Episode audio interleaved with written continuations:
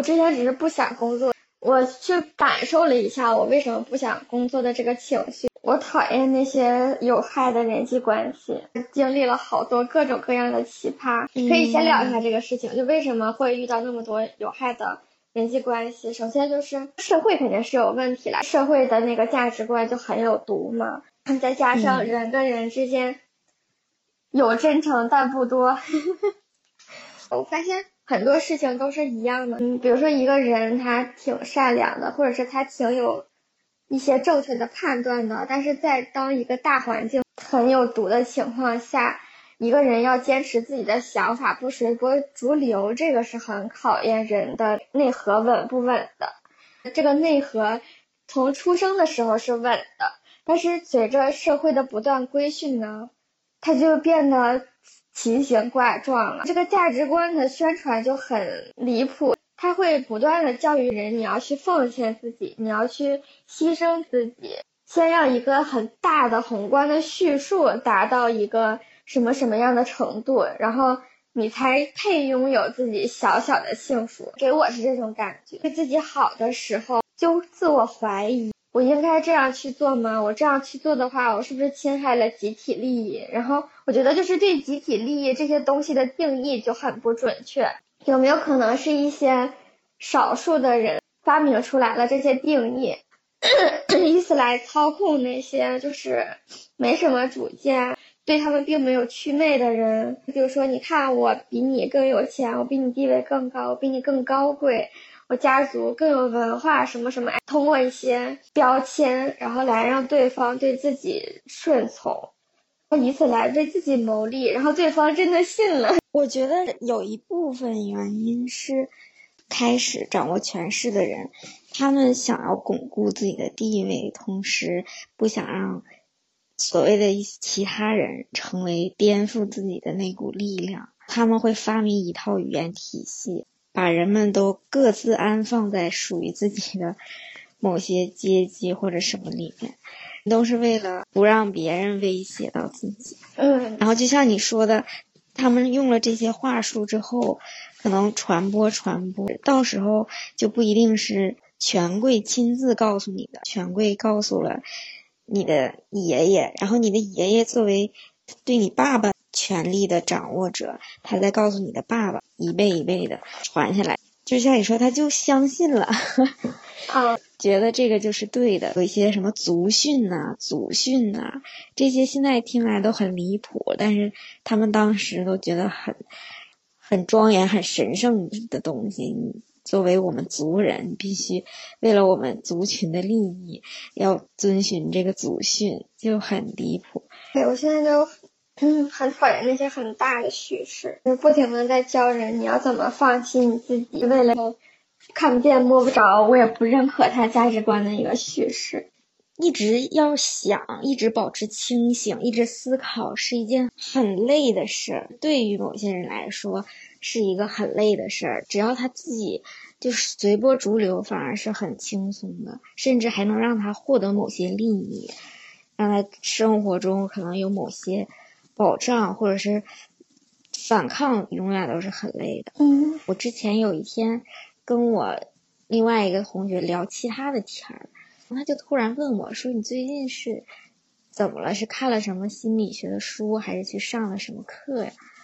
我说：“没有，就是多探索了自己一点。”他就说：“好像应该是尝试去探索自己，但是。”做这些探索好累呀，嗯，因为当我探索的过程，我是有一个原因去激发我去探索，对我没有想过累累不累的这个事儿。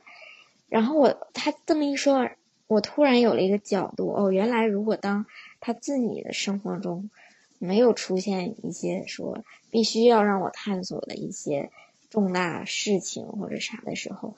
不探索对他来说是很轻松的，探索反而是一件很累的事，所以大多数人可能都处于这种。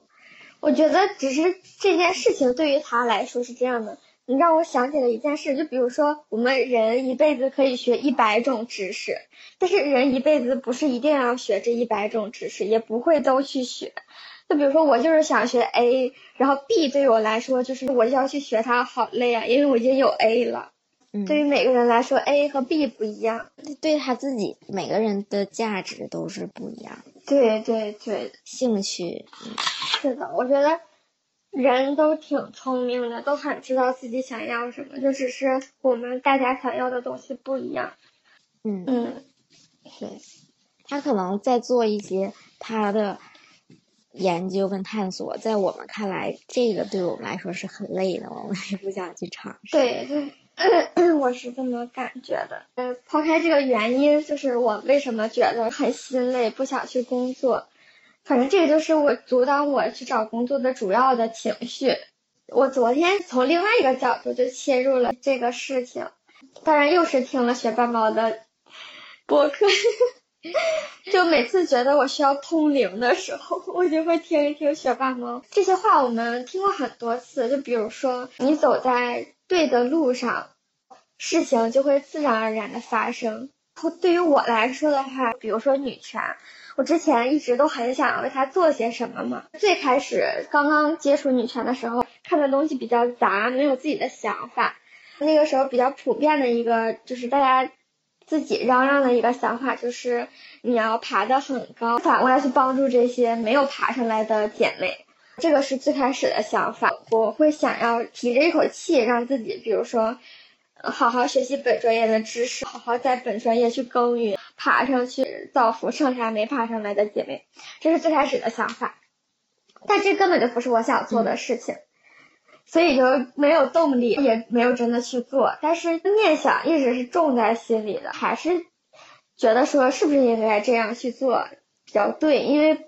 本来我也没有其他的想法嘛，后来发生了那么多事情之后，我就会想说，只要我自己过得好，就代表女性群体过得好。只要我过好了，姐妹有需要帮助的时候，我搭一把手，我觉得这就是我的能力能做到的全部的事情了。这样就是兼顾了我，同时又做到了我想要做的事情，就是向其他的女性提供帮助。这是我前面很长一段时间的想法。对，做你自己，然后你有成就、有能力之后，用你的力量去帮助其他的，你也达成了你想要，呃，完成女权的这个愿望。对，但它的一个影响就是说，我没有没有事业心了。之前还是很有事业心的，做一个很强势的人，然后去。强势的帮助其他女性开辟她们的职业道路，后来就变成了完全没有事业心，就觉着活着就好，就每天散个步、遛个弯、吃个饭，结束了一天就觉着挺好的，什么都没有那么想去做，就什么的动力都不强，佛了一个学期，这个学期相当于。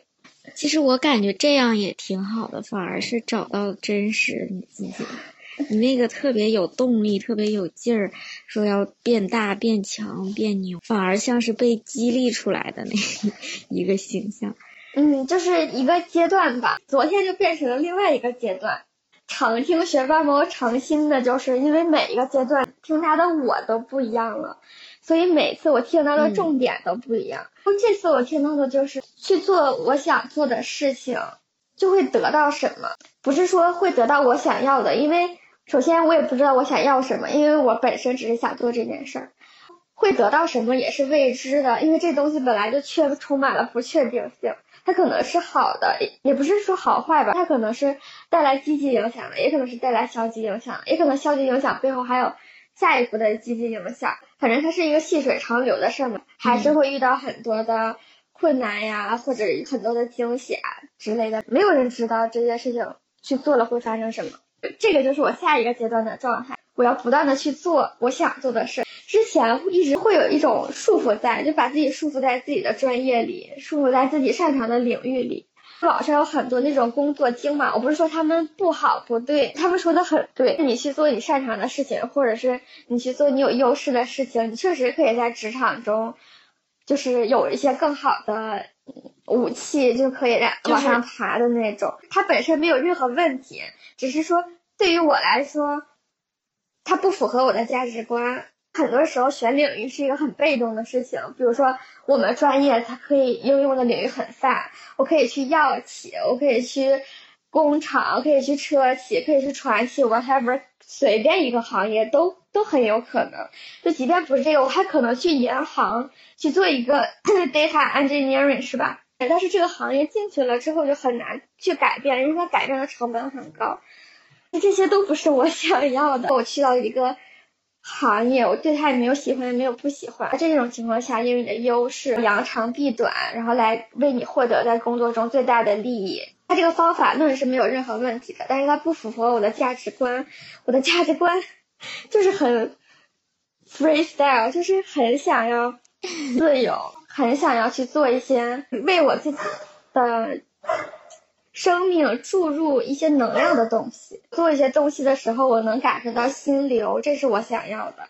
这段经历不会帮助我找到另外一个领域的另外一个我想要做的工作，但是就是符合我价值观的。嗯，对，我觉得他们都是在总结一种职场晋升的道路。嗯，它确实像你说是对的。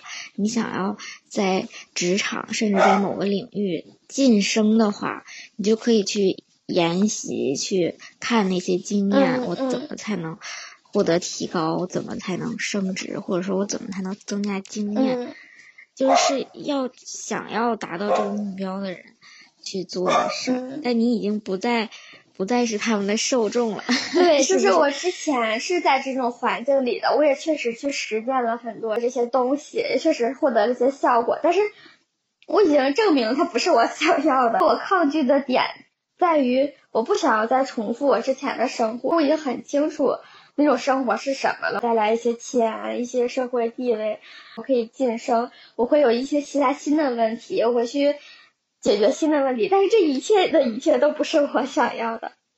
我就意识到了，我的最大的问题是在于我没有走在我想要走的路上。那我现在还很不明确它是什么，但是我可以开始我的尝试之路了，去试任何我想要做的事情，而且我很有热情去做这个事情。我之前离开了我上一份工作，就是我知道它能给我什么，我也知道这不是我想要的，所以我就很果断的就离开他了。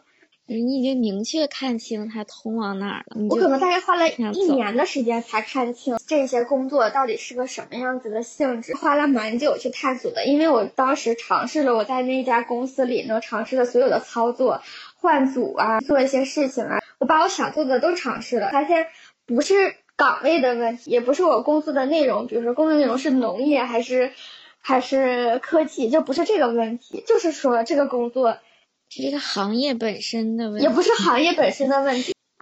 比如我之后想做一个剪辑师，这个是我的热情所在。然后我正好就入入职了我的老东家，那没有任何问题。我非常的知道我想在这家公司得到什么。但是当时我就是在这家公司的岗位，就是我能做的我都做了，他们给我的东西都不是我想要的，那我就果断的离开了。感觉你很理智、很清晰，而且你只是成功的完成了一次试错的过程，就是你试了，然后确定这个不不是你要的，然后你就离开，是个很很完美的试错过程。我在工作里的忍耐值比我在生活中的忍耐值要低很多。我在做我不想做的事情的时候，我就会想要各种各样的方法去改变它，就想说这样是不是就好一点，那样是不是就好一点，然后我就去试了。我每次都是因为我忍不了了才去试了。之前我不是也很想做这个做那个，比如说我很想写个博客，但我都没有动手。这是我真的想要做的事情，但是我又想着说，哦，我有其他也应该去做的事情，我应该去找工作、找实习，之后 settle down 下来，然后再去做我想做的事情，然后就两边都没有任何进展，都没有做好。对，两边都没有任何进展。然后现在就是啊，我就是要去做我想做的事情，而且它不是说做我想做的事情，我就会一分钱都赚不到的。我可以去尝试任何的工作机会，去靠近我想要做的事情，而不是一个一定要贫困潦倒一生的一个设定。这只是人自己想出来的。我总有办法，而且我现在特别有热情去寻找这些办法，因为我本来就是一个特别 喜欢去找办法的一个性格。想做这件事情，我一定会尝试我所有的方法。我昨天甚至在幻想，在我的语言班上和我的同学说，让他们帮我。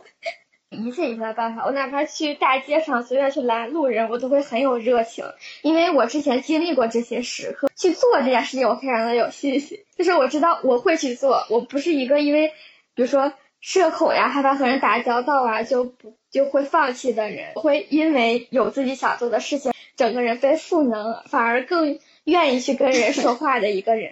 我真的觉得你真的行动力超强。然后这个事情就终于被理顺了。那 我又去感受了一下，就比如说，我现在还有两个作业要做，那我要放弃他们吗？我要放弃这个学位吗？那我又想说，不是，因为这个东西它只是我的一个工具。对我来说，不再意味着说我学不好，我在这个行业要怎么混呀？然后我的同学会怎么看我呀？我自己会怎么看我自己啊？我的父母会怎么看我呀？自责我是不是能胜任下一个工作啊？它都不再有这些评价了。它本身就是一种工具嘛，没有必要给它赋予任何的附加的标签。掌握了，它就为我所用。我需要用它的时候，我去学就好了。我怎么不会呀？就是我怎么还不会呀？不再存在了这些东西。变成了我要去做某件事情的一步。灵感是从我昨天上课的时候 get 到的。我学的是入门的嘛，最简单的一门语言课，老师就会教一些特别基础的事情，然后在练习上花大量的时间。他会先教一个 topic，三个半小时，可能有两个半小时都是在练习。你有那种感觉吗？就是老师讲一个很难的问题，或者很简单的问题，但是。我们没 get 到，那他就过去了，就开始讲下一个模块了。就是一个东西，它练习的部分被放到了课后，在一个没有指导的时候，没有陪伴，就没有动力了。一看啊，好难呀，就很想放弃。但是在课上，我们就被迫一定要练习，因为老师也会让我们你问我答，会有很多这种环节，大家非常的 involve，都参与了这个。环节都得到了锻炼，这个很简单的问题在一堂课上就被消化掉了。我觉得学习就应该是这样的，就应该在学习很简单的事情上花一些时间呢。不要说哦，这个好简单呀，我看懂了，然后就过了，然后回头发现说自己当时并没有真的看懂，也并没有真的练习。后边学难的问题的时候呢，就会很有困难，因为去理解上去了才是最重要的一步嘛。相当于这个小的东西你就白学了，虽然你对就没有和这个东西相处足够的时间，就很难去运用它。各个领域都是一样的，就是要保证和它相处了足够的时间。你靠意志力都对自己经历的一个很大的消耗，它不是一个主动的行为，它的消耗就要比在课堂上大家一起去做，就虽然看上去很浪费时间，就是因为大家花了特别特别大量的时间去做一个特别简单的事儿，但是。它就是消化掉了，它就是解决了。之前我说的那个刻意练习费曼学习法的那个最本质的东西，你学了模块一，你就把模块一完全的学会，融汇到你身体里，它才是学会了。然后你再去进行其他的。下一步的学习跟拓展，摆好心态，要意识到你就要用很大的时间去解决掉这个，你就真的学会了。你为了求快而迅速的过掉它，就没有任何意义。你相当于就是放弃了这个知识点，你放弃了学习。还有一个很棒的过程，任何一个同学，包括老师，都不会因为你说错了一个东西而笑。这个过程在我之前上学的过程中感觉很强烈，只是口误，同学都会笑；别提答错了的时候，同学更会笑。传统的中式课堂 布满了知识点，然后提问了之后你答不对，老师嘲笑，同学也嘲笑你。另外一个人答的时候也超紧张，也都是第一次学，满黑板的知识点，同学疯狂记笔记、做题啊、练习啊、答疑啊，什么都放在课后。我觉得同学不像，他们还会教我，我就会去复述，复述完之后就结束了。答题轮到我的时候，我答错了，老师就会说我们应该是这样的，你再试一次，再试一次我就答对了。再轮到这道题的时候，老师就会说你能再说一遍吗？然后我就又说了一遍正确的，深深的记在了我的脑海里，对 对吧？虽然他很浪费时间，老师是。一对一的，我答错了，他就要把这一分钟花在我身上，focus 我一个人。对于我个人呢，我就练习到了，纠正了我的问题。会有一种这种知识，它属于我的感觉，不只是发生在我身上，也会发生在其他同学身上。你就会觉得，哦，那个问题发生在那个同学身上，之后遇到这个问题，老师都会去 Q 那个同学，这这个问题也印在了我的脑子里，是一个很愉快的过程。我就发现丹麦的同学就是那种，虽然他不会。他可能底子也不是很扎实，这堂课下来他就是会学会，不断的去问，不断的去看，不断去试。我这个试试试，然后我这个问题出现了问题，我就去问，问完之后我会了之后，我就接着做，做完之后我不会我再去问。就他们的练习课是非常的有效率的，一堂课下来人家就真的会了，那我就觉着很神奇，内核特别的稳定。之前不是说好的课堂或者好的教学方式是教人思维的方法，不是真的教授知识。但是他们虽然这么说，也都没有践行。这种课堂才是仔细研想下来，他的这一步一步的都是在实行费曼学习法，而且就是向学生们传达一种这样学你能享受到，而且能学会，有还能感觉到快乐。整个课堂都是用这种科学的学习方法来设置，才是真的在教人思维方式跟学习方法。我觉得这种好棒啊，而不是真的就是传授给你知识，告诉你个技巧，告诉你个答题的技巧和所谓的学习方法，让人体验一遍真实的学习应该是怎么样的。把人的心态都改变了，对学习的那个心态。他们体力很旺盛，他们已经习惯了这种上课的模式。我们的上课模式是，比如说一下午的课，前两节课，前两个小时是老师在讲课，后两个小时是做练习。两个小时上课对我来说筋疲力尽了。他们一开始上课的时候就不会那么的用力，不是说你要一直特别用力，一直效率特别的好，老师讲了你就会，不是这样的。不会就是不会嘛，这是后面做练习课要去解决的问题，就是 不要在一开始被这些没学会的情绪消耗掉。他们已经形成了一个体系。我之前的学习模式就是我上课听懂了，我下课也不怎么学，然后简单的做个作业，这个知识在我脑子里留的痕迹就很浅，我很容易还给老师。对他们就是那种干什么都不是很用力。我不知道是我的问题还是东亚学生都有一个问题，很正经的事儿就会特别的用力，没有一个精力的分配的意识，也是我刚刚在说这件事情的时候才想到的。该休息的时候休息，该听课的时候听课，听不懂就是也没关系。就如果有这种心态的话，就上课就会轻松很多。你刚刚说那个用力，我就突然想起来，我妈最近在练车。科目三的路考，他之前从来没有亲自开过车，所以他就超级紧张，就是紧张的不行。然后他跟我说，他第一天上课的时候，教练就跟他说：“你要干啥呀？你把方向盘握这么紧，你要把方向盘抱家去吗？”对这个事儿紧张跟重视程度其实是没有必要的，但是他又没法克服，他就是很用力的想学好。他说：“我这。”来上课了，我好紧张，导致他反而影响了他。虽然你要看这儿，注意这儿，但是你整个人是要放松下来的，而不是你要是紧紧抓着那个方向盘握着不放。他说我连筷子都举不起来了，我这手实在是太酸。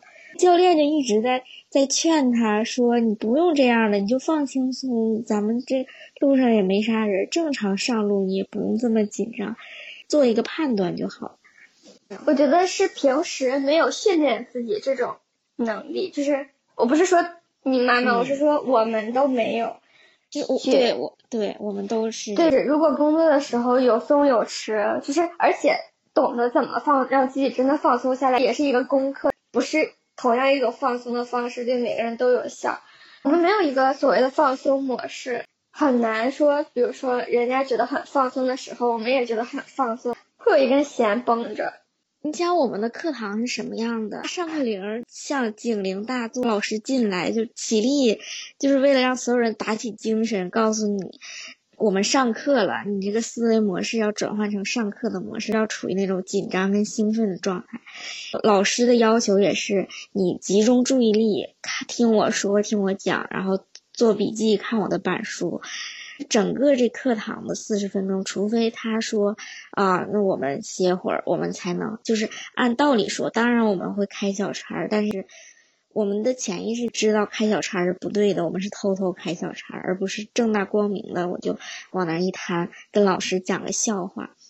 来英国这边上课之后，明显感觉到那个课堂氛围就是很轻松。刚开始上课，没有老师说我们上课了，我们今天讲什么什么。大家都上来之后，老师跟同学就开始闲聊，聊天，聊聊你们来了之后有什么感想，聊聊天气，可能英国人都爱聊天气，聊聊心情。有一个老师。也是我后来带我做项，就是做毕业论文的老师，一个老头。他上来之后，先给我们弹一首钢琴曲，就在他家。我这这段时间又学了个新曲子，然后就给我们弹一首钢琴曲。还有一个老师是，他的猫总过来，他就跟我们聊聊他的猫，就是很放松的氛围。也不是只有老师在开玩笑，不是说，哎呀，我带你们。轻松一下氛围，这种有一些同学会比老师还爱开玩笑。有一个希腊的同学，他那个口音，我到现在也不大知道他都说啥了。但是 就是你能被他的那个情绪所感染。可能大家因为来自哪儿的都有，可能也都听不清他到底说什么了。反正就是很轻松的氛围。他也不在乎他的口音，他也不在乎他是在开老师的玩笑，或者甚至他有的时候会。讥讽老师两句那种，然后老师也不会说你怎么讥讽我，老师甚至会跟着尴尬的笑，而且表明是哦我是被讥讽到了的那种气氛，嗯，这种氛围就是很好，我觉得。然后老师带你讨论的时候，反而不是开玩笑的讨论，我们要是一起讨论这个问题，我们就严肃的讨论问题，任何人都可以有任何问题。嗯。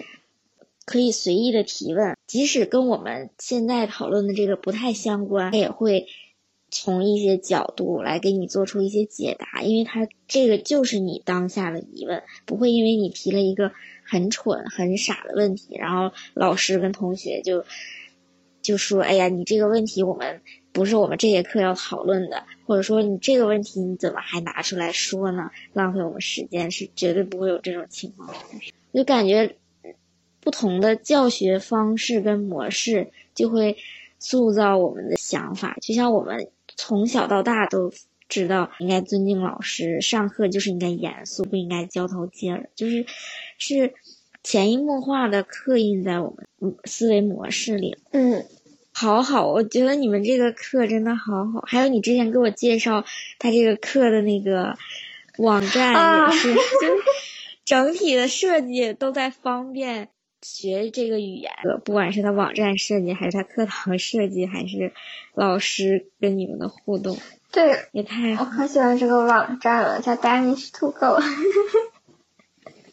我现在在找英国这边当地的语言课，我之前学的英语都是在国内学或者跟人聊天学，但我很想知道他们这边英语课堂是什么样，想跟他们。学体验一下试一试，有那种专门设置给非英语母语的人学英语的课。呃，会免费吗？如果你在当地网站上搜，大概都是免费的。啊，那很棒哎。嗯嗯，很棒，他政府都是有资助的。想转行什么的，给你提供一些免费的技术课，比如从来没有。编程过，还会给你提供一些很基础的技术课的免费的教学，还有转其他行业的老师啊之类的。啊，我来这边有一个很好很深的体验，就是你总能被陌生人帮助到。虽然很多人诟病西方的这种政策或者什么，甚至他们现在通货膨胀也很严重，像英国。政府的官僚之间的政意见也不统一呀，甚至是对一些国际政策上，或者某一些地方没有我们想象的那么开放，甚至是很封建、很传统。但是有一些的设置，我真的是感觉到了人文主义关怀，外对感受到了关怀，就是你永远能够被帮助到，甚至就是忽然失业了，有那种。food bank，我可以去得到一些帮助，不至于我饿肚子。还有一些 career center 帮你改一些简历，甚至就像我现在每个星期跟他聊天的那个 therapist，也是就是政府提供的。我之前在学校的时候跟我聊的是那种 counselor，是学校免费提供的。他未必见得能够，比如说你有心理问题，可能很慢，你可能要等要排队，但是你总有一个渠道去缓解你当下的这个最困难的处境。未必能帮你达到人生巅峰，未必能解决你所有的心理问题。永远有一个人，一个陌生人等待着我去寻求帮助，而且不会榨着我，会很开心的向我提供帮助。这件事儿让我感觉到了很大的关怀，而且是在生活的各个方面都会有人帮助。是这样子的，就是体验很好。你可能说国内也有很多人帮助啊，你就多跟亲戚朋友聊天，这种是完全不一样的，就是另外一种安全感。嗯，不一定要多会 social，可能我这个呃语言我还没怎么说清楚，说不太明白呢，也会有人帮助你。不一定要多有能力，他就是在帮助弱者，他就是永远给弱者提供一个后门，提供一个渠道。学校延期毕业的时候，带我的那个老师，他直接教我的课，然后我因为在他的课的作业上有一些问题，跟他发生了交流之后，他就一直在帮助我。他每次发给我发邮件儿，我就感觉好温暖，泡了一场温泉一样，就很开心。当时遇见了一些什么，然后被他的几句话，就是都给安抚到了。他之前还发过一次邮件我当时还很沮丧，我觉得我好像延期了，浪费了很久的时间什么的。他不知道我的这种沮丧，他是主动跟我说的。他说：“你的这段时间其实是学到了很多，我们大学，嗯，没法提供给你的这种成长。意思是不是代表我学会，我完成了这个课，得到了学分就获得了成长？”是得到了完全另一种更加珍贵的成长。他那英语的话术也是很厉害，反正我就被治愈到了。每次跟他通邮件，我都会被治愈到。即使是我问他一些课程上的问题，我不知道为什么他怎么那么温暖，很神奇。嗯，我所有的老师跟机构的工作人员都会很温暖的给你提供帮助，嗯，也有一种。安全感，嗯，来自陌生人的安全感是的。虽然他有一些明显的问题，有的地方还很危险，也会有歧视的问题，问题永远都在，但是帮助你的人也永远都在。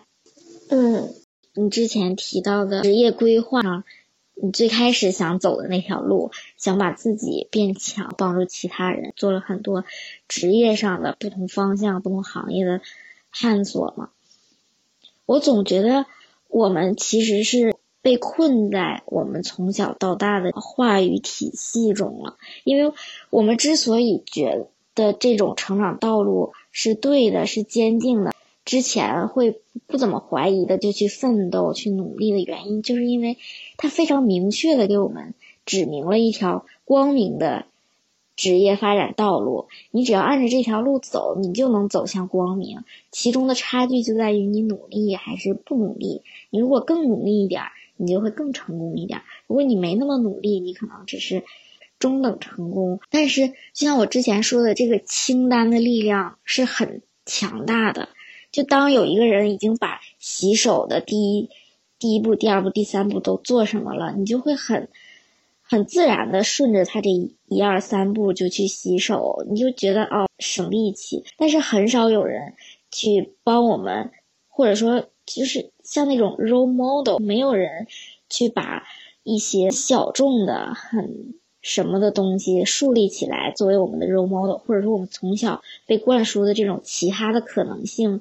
太少了，我们就要自己去想，搜集很多材料，看很多东西，去探索很多，我们才能发现，哦，原来有人是这样活着的，原来有人是这样探索自己的，原来有这种生活方式。我们现在是在做这种尝试，但是其实如果我们从小就被告诉说有其他各种各样的可能性，或者说有人帮我们树立这种形象，不是只有这些很正面的职业，不是只有这种呃沿着一个职业道路往上一点点爬，一点点突破才是好的呃人生方向。有可能就是有一个什么落魄画家，甚至他也不落魄，有一个画家他就去追求他自己的什么了，然后他就。过得很好，他也不落魄，他也不什么，他很幸福，他就是每天都能体验到心流，他得多幸福啊！我特别能感受你做一件快乐的事儿，从心里涌出来的那种喜悦、跟高兴和满足感。所有人都在沿着这个社会的规训，虽然有不同的行业，但是他们的话语逻辑都是一样的。在不同的行业为这个社会做贡献，实现你自己的人生价值。嗯，就是为什么我很喜欢柏林的原因。这座城市就是有无数的可能性，特别的包容，对人的那个冲击是很大的。真实的感受到不同，真实的感受到原来有更多的可能性。对我去参加海马星球周年庆也是，很多姐妹会分享她们的。生活真的是多姿多彩的生活，就默默的听着就很开心，把自己放到了一个环境中去感受他们的力量，这不再是之前被束缚好、被规定好的那个环境。就之前知道有人是这样去做的，但是线下面对面的那种冲击还是不一样的，亲自感受，找到了一群人，我们有一个共同的连接。我们是同类人，虽然我们做的事情不一样，我们真的会为了自己内心想要做的事情，我们都和主流价值观并不吻合，但是大家都在很坚定的做自己想做的事情，那种感觉真的很好，很好。嗯，我感觉亲身去体验那种感同身受，还有那种兴奋，遇到同人的兴奋。对，就是因为很在现实生活中其实是很难遇到的。你不能说有主流价值观的人是不对的，因为大家可以拥有任何的价值观，和他们说话不费劲儿，我不需要花很长的时间，花很大的力气去解释我为什么这么想，我只要说一句话，大家就能 get 到我在表达什么意思，你懂那种感觉，真的是太棒了。就你想做任何的事情，他们都是无条件的站在你这一边的，没有人会想要用他的价值观去影响你的价值观。所有的想法都是被包容的，这真的太棒了。你有想法的时候，他们很热情的会为你提供帮助。这种能量的流动特别的让人开心，自己浑身充满了力量的感觉。遇到了困难的时候，你会感觉你背后有很多只手，你出的这一掌就会非常的有力。很早以前了，咱们俩就在一块儿讨论，最好的对女权的一个很大的贡献就是。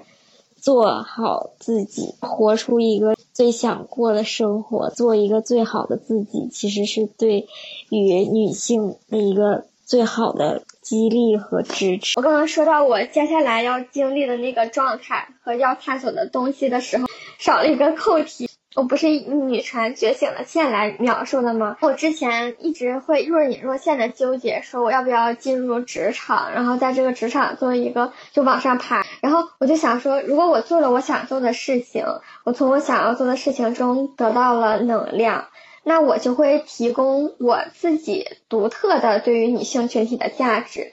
我不是说我一定要。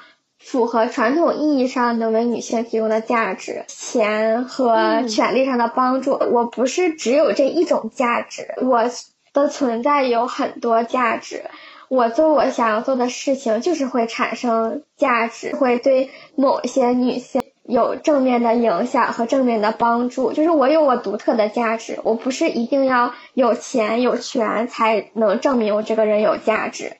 对的，对，存在价值，对，忽略了，总有人在提醒我们，他们传递的价值观就是你得有钱你才有价值，你得有权利你才有价值，他根本就不是这个样子的。我不需要去做任何事情，我就是有价值的。我有我自己发光发热的点，我不需要社会去认可我，不需要社会以这种方式来认可我，我也不需要这个社会所有的人来认可我，包括我的亲人、朋友。同学，就是任何人都可以不认可我，他们拥有不认可我的权利，我需要接受这个事情。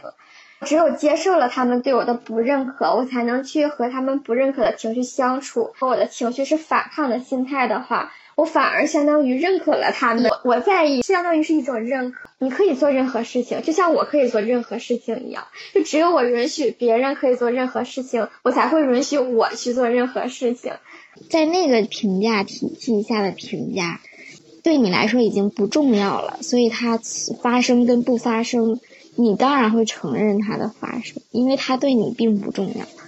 我只要让这件事情存在就好了。让我想说，我和我爸的关系又步入到了一个新的阶段。我演够了受害者的剧本，不管他做了什么，嗯，我允许他的发生，我不抗拒他的发生。他可以不给我钱，他也可以不爱我。就像人生病了，疼就是疼。它不代表我是一个没有用的人，它不代表我为社会带来了负面的影响，它也不代表我给家庭增添了负担。我是个丑陋的人，我没有一只眼睛，都不是，只是一个存在的事实，接受它就好了，不会影响我去做任何其他的事情。我也沉浸够了在那种情绪里，因为这个剧本就放在这儿吧，它被存封了，我要去演另外的剧本了。不光我是了，我的人生的主场的场景换了。甚至就是再见了之后，他就就再见了，我们也不会再回去继续再炸着这个过去的我们演出的剧了，让它真的过去，而不是像一个也不是定时炸不时的再回去挖出来再看看这种，就真的让它过去。就回回闪的时候，就把它看成别人的故事就好了，就哪怕会替那个主人公感伤，但那主人公他不是我。这个主语包括所有之前我很抗拒的人际关系。我搬过来之后，我就知道我需要对我之前的那些东西进行排毒。我也不知道我要做什么，每天就是遛弯、吃饭、睡觉、刷手机，只是这样待着，也是我想做的所有的东西。前天晚上的时候，就是感觉，哦，这一切终于代谢掉了。我能感受到我的心慢慢的复活了，就它开始活泛起来了。第二天就是去上丹麦语课，状态就都不一样了。因为之前的这些就嗯彻底落幕了。我感觉这个谢幕的过程好重要啊！正式的做一次谢幕，正式的把它放下，这个过程，而不是也不是假装放下，而是就是看似很潇洒的放下，但其实到时候还是会。就 是过去的记忆还是会攻击你，但是也不一定要为这个而绑架。嗯，你就是沿着你人生的路走，怎么走都行。你哪怕甚至有一天你就是想回来，你就是重新又想演这个戏，也可以，可以允许一切事情发生。对，就是感觉这样就是更忠于，也忠于我们此时此刻的自己。因为其实爸妈反复在提的一个事情，一件事情需要意志力去做的时候，你就知道它不对，它不对劲。如果我接受了这些事情的存在，我就不需要用意志力去克服，需要意志力去克服，特别的消耗，特别的费力。之前很多时候都被埋在对我来说并不重要的一些情绪里面，没有找到那个真实的原动力。其实我只要找到它了，它是不需要其他的。更多附加的东西去驱使的，它本身就能驱使我。但是找到它，我要先克服这个情绪，再处理处理那个情绪。你处理了半天，这一天就过去了，精力已经都消耗在这个上。我的前半生就是这么过的 一直消耗在这种无谓的东西上。嗯。就是要清理自己，我现在仍然在清理。我现在其实每天还是有很多这种东西，甚至还有很很多是惯性，很多是像我们从小培养起来的，之前都没有意识到。刚刚不跟你聊天，我都没有意识到，原来我们。从小到大上课的这些东西有这么多束缚在，我们在这个制度中没有感觉到不舒适，因为可能我们也刚好学习的挺顺利的，所以我们也没有想过。嗯，但是其实它就是有问题。嗯，我现在还是被困在很多这个东西中，我还在慢慢清理。我第一次冥想的时候很神奇，我一个人在宿舍，我好像。发现了一个很不得了的东西，因为我当时的感受是我前所未有，时间也不长，就是十几分钟，我就到达了他想要指引我去的某些地方。比如说，他说你会有这种这种感受，你这个这个思维去到了一个什么地方？他说的很抽象，但是我就是有这种感受，我感觉跟之前都不一样了。嗯，但是就只有第一次有。就是因为我发现了这个事儿之后，我就发现哦，冥想原来这么神奇。那我要经常做，我要经常有这种感受。当我后来做的越来越多的时候，我就没有了。我就是第一次的这个印象特别深，一直到现在，我即使有的时候有这种感受，我也再也没有第一次的那么强烈。可能就是因为有太多的这个。奇怪的杂念，我没有真的关注自己，而且我最近的时候，我发现，当我真的去清理掉了一些东西，我真的是会懂他所谓的那个关注自己是什么意思。虽然我之前也能听懂，就是 中文嘛，他就说关注呼吸，关注什么。上次我不是说，我觉得它是一种形式，我不是说它不对，而是说。他说的这种东西，如果你不知道他真的想告诉你什么的时候，你只是按照他说的，呃，这些形式走，你可能还是达不到他想要你去的那个地方。嗯。不是嘴上说说我就关注自己，我现在哦被磕了疼什么？我这么说好像是废话，而是要真的关注自己。我说不清，但是我已经开始有一点点慢慢的开始懂自己。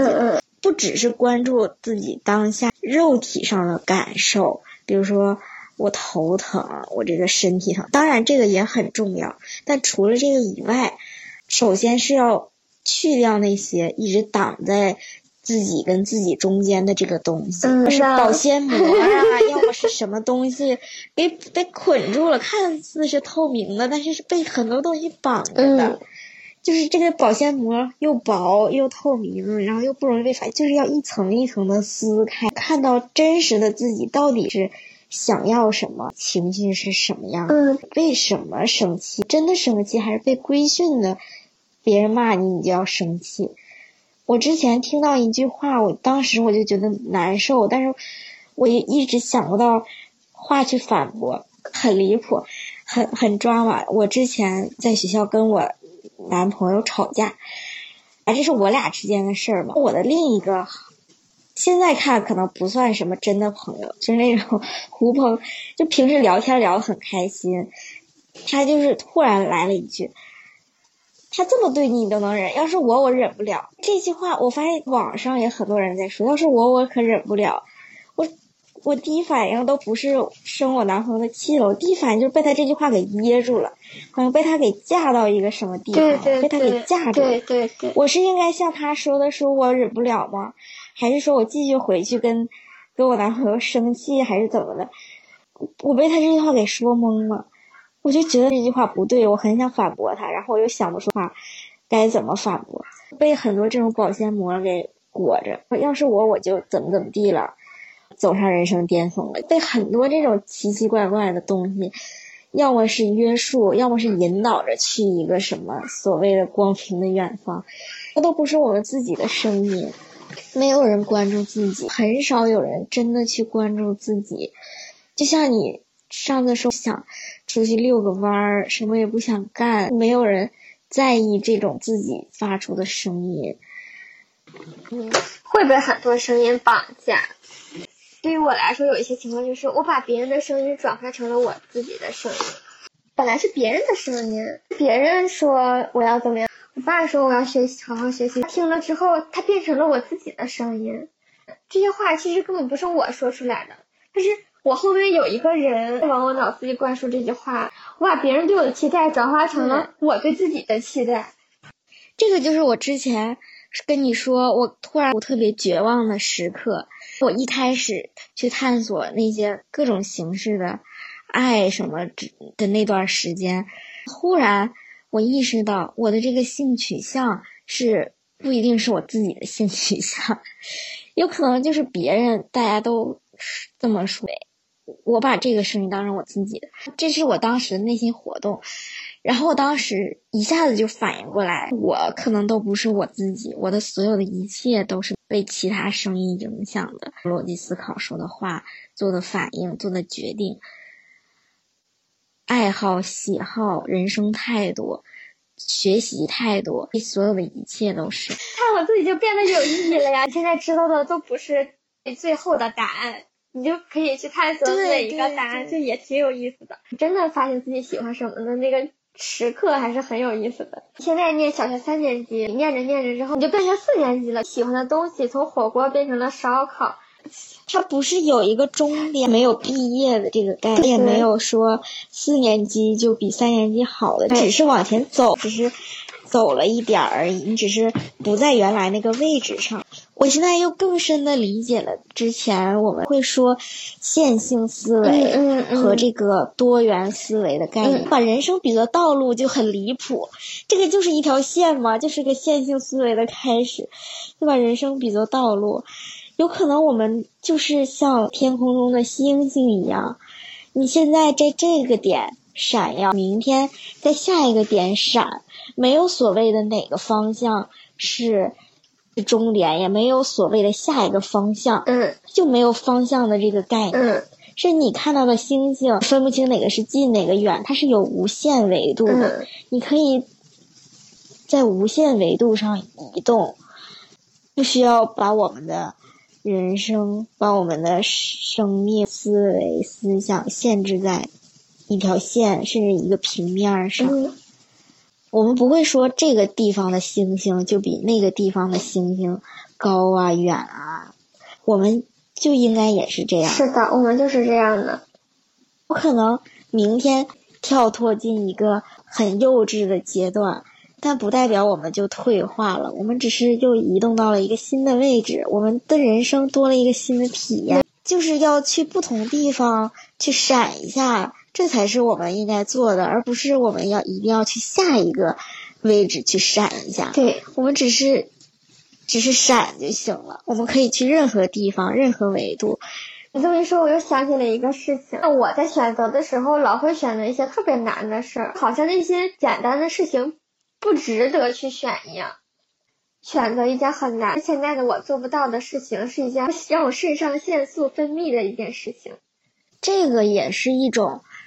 被规训，就像奥林匹克说“更高、更快、更强”。我们觉得做一件更有挑战性的事儿是好的，我们会贬低那种说：“哎呀，你就躺平了，你就摆烂了。”会贬低那种不思进取。凭什么人家就天天躺着，你就觉得人家没有价值？人家这种就是该被贬低的生活呢？人想做任何事情都是没有任何问题的，就是除了那些违法犯罪的事情。除了那些，就是通过伤害别人来获得的。但是我也还有一种感受，我的身体好像就是像我说，就像被无数个保鲜膜还裹着，有一种惯性，还没有办法马上。你给我发了一堆感想，你说你怕忘了吗？我的第一反应就是洗尽铅华。我现在还有一种被铅华裹着，就是没有从那个里面挣扎出来的感觉。所以我说它只是一个开始，我意识到了这个事情，我接下来要去做了。不是说我已经做到了，意识到了，这是一个开始，这是一个信号。我们已经走到了一个新的期，就像你们那个课一样，我们已老师已经告诉你这个这个词怎么发音了。剩下的两个小时，我们要开始练习了。练习的过程中，肯定还会遇到很多事儿，有可能你就是发不出那个音儿，会有很多事情，那就是我们新的人生经历，新的探索。新的旅程是的，我们已经在这个旅程上拿到了上船的门票。之前我们一直都在大陆地上走，现在我们终于知道我们可以去海里了。我刚刚知道哦，原来我们可以下海捉鱼，那叫什么？捕鱼。对，就那种有个谚语，我还想不起来，我忘了，算了，这段过。有文化但不多。哦，什么下五洋捉鳖？我们已经在海上了，有可能会遇到鲨鱼，有可能会遇到鲸鱼，有可能会遇到美人鱼、北极熊。对，我们有可能继续在海上，也有可能明天就探索了一个新的，发现还可以上天，也有可能我们就不想在海上了，又想去陆地定居了。我这还是在不停的听学霸毛用。你现在就是仍然在呃刻意练习，就是费曼学习法的那个过程，不断的反馈，不断的在回溯，又有新的体验，然后再反馈，再回溯，然后不断把这些新的想法编织到自己的体系中。虽然上次我给你讲费曼学法讲了三个小时，最终以失败做结尾，但是这件事之后，就是这个费曼学法就一直编织在我的脑海的一根弦儿里了。我觉得干什么事儿，那根弦就一直在，我会一直不断的去完善我脑子里的这个东西。我仍然还在践行它，虽然我到现在还是没有 非常精炼的。简洁的讲明白费曼学习法，但是我一直在不断的，仍然还在学习它。好多的这些学习的道理，归根结底，最终都是它的这个逻辑体系。所以你们这个丹麦语的课真的好棒啊！你想，它的课堂设置都是有科学的理论方法论的，你就看似很随意。而且它的效果也很好呀，氛围很好，大家都是那种不榨汁的性格，我觉得他们互相帮助的品质培养的很好，都挺乐于助人的。因为我没有研究过，我只是今天跟你聊，有一种感觉，行为的背后对人的这些塑造真的很大。我指的是整个社会层面上的，虽然看上去很小，但是你想。学习上课，这是每个人都会经历的，而且是在很早年就开始经历的，对人的影响是非常潜移默化，而且是非常巨大的，影响性格、影响三观的，可能会在一个光谱上培养出不同样的人。一个理论不可能永远都是对的，我觉得变化永远是对的。环境和我们的生产方式，我们的资源一一直都是在变化的。可能之前有一个规定或者有一个理念，是因为当时的生产环境、获取资源的方式、自然环境各种受限的。但是因为科技啊各种因素，现在的这个世界跟以前的世界也不一样了。那我们现在的所谓的好，可能跟之前也会发生变化。但是我们只要抱着一种。想要往好了变的心态，它总归是好的，可能需要很久，但是要变的这个心在，就比我拒绝变化要强。很多人是恐惧这个变化的，第一反应就是恐惧，而不是根据这个变化而做出变化，而是往后退的。人在一些很负面的情绪下。也是有安全感的。痛苦的人际关系，痛苦的工作是他的舒适区，他习惯了这个疼痛了。不疼痛的生活对于他来说是未知且陌生的，是排斥的。不是说人排斥的东西一定是不好的东西，也不是说安全感一定就是舒适的，安全感很可能就是不舒适的。他就是习惯了这个不安全的感觉，从而变成了他的舒适区。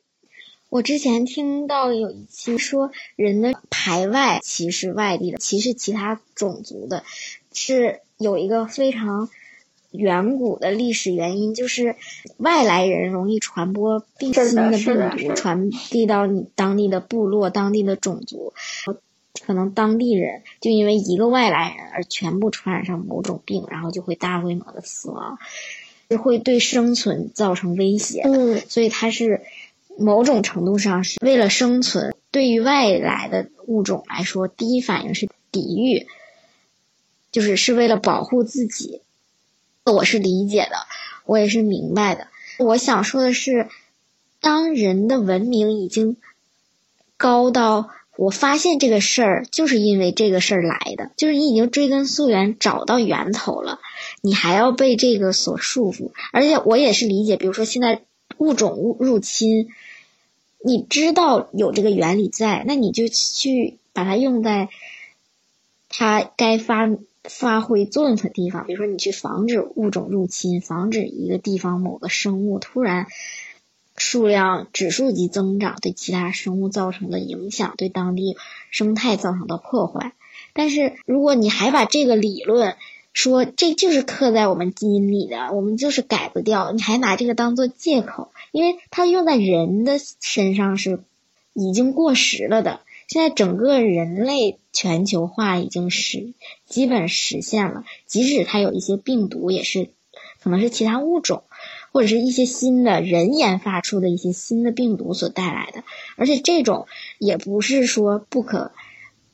不可避免和不可呃消灭的，而我们所说的这种歧视，不是是在身体和物理上的，而是指对人性格，就是通过一个人的外貌或者通过一个人的身份，就去心理上的排斥和语言上、精神上的攻击。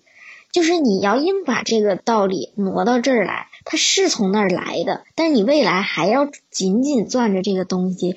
继续紧紧攥着这个东西去给歧视找一个合理性吗？文明已经高到能够研究出来这个东西，那你是不是就要下一步就是帮人用这个科学的武器去消解？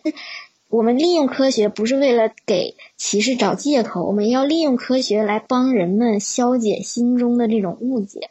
反而要用它说，哎，你其实是因为这个才有歧视的。但现在我们已经科技解决这个问题了，那我们就不用再歧视了。我就觉得反而应该用科学的手段来解放自己，而不是去进一步的束缚自己。我们要知道很多事情，很多新的冲击来了，比如说甚至是一些经济危机，我们第一反应是要抵御它。我们要知道我们要抵御。我们是要做战斗状态，而不是做龟缩状态。经济危机要来了，我们所有人都回到原始社会吧，这样最安全了。就 不是这种态度，而是说要来了，我们知道这个事儿是危险的，那我们就互相提醒自己，我们就是判断一下。这当然，我这么说好像又不是我来面对这个危机，我只是想说一个趋势。很多人还在替这些找借口，甚至是用一些古早的科技，说我研有了最新研究，追根溯源找到那个最原始的东西。很多人还说雄性什么激素给出轨找借口，说这就是刻在我们基因里的什么什么的。就是你都已经成为人类了，你就不要再 用这个很原始的东西给自己再找借口了。你之所以文明的意思，就是你能克服你原始的那个天性了嘛？那原始人人还吃人呢。我觉得这样这样说的人，都是因为这样说的他们是有利的。我之前还会有一点儿，要么痛心，要么愤怒，但我现在已经完全看开了。我既然都给自己时间，那我也要给人类，就是给大家时间。改变不是一朝一夕能做出来的，甚至当你意识到了你的那个身体，也不是马上就能做出行动的，甚至做出行动也有可能是变形的。既然我自己都需要时间，那么大家也都需要时间，而且可能每个人看的角度不一样，这个只是我站在我的视角，我看到了什么，有可能月球的背面我根本没有看到，所以我现在觉得。我好像能够包容一切，原谅一切了，接纳一切，接纳他们的存在。如果我感兴趣，可以再仔细研究研究；如果我不感兴趣，可能就是让它存。我自己也没有精确的研究明白的东西，就开始提前预知愤怒，我觉得是不值得的。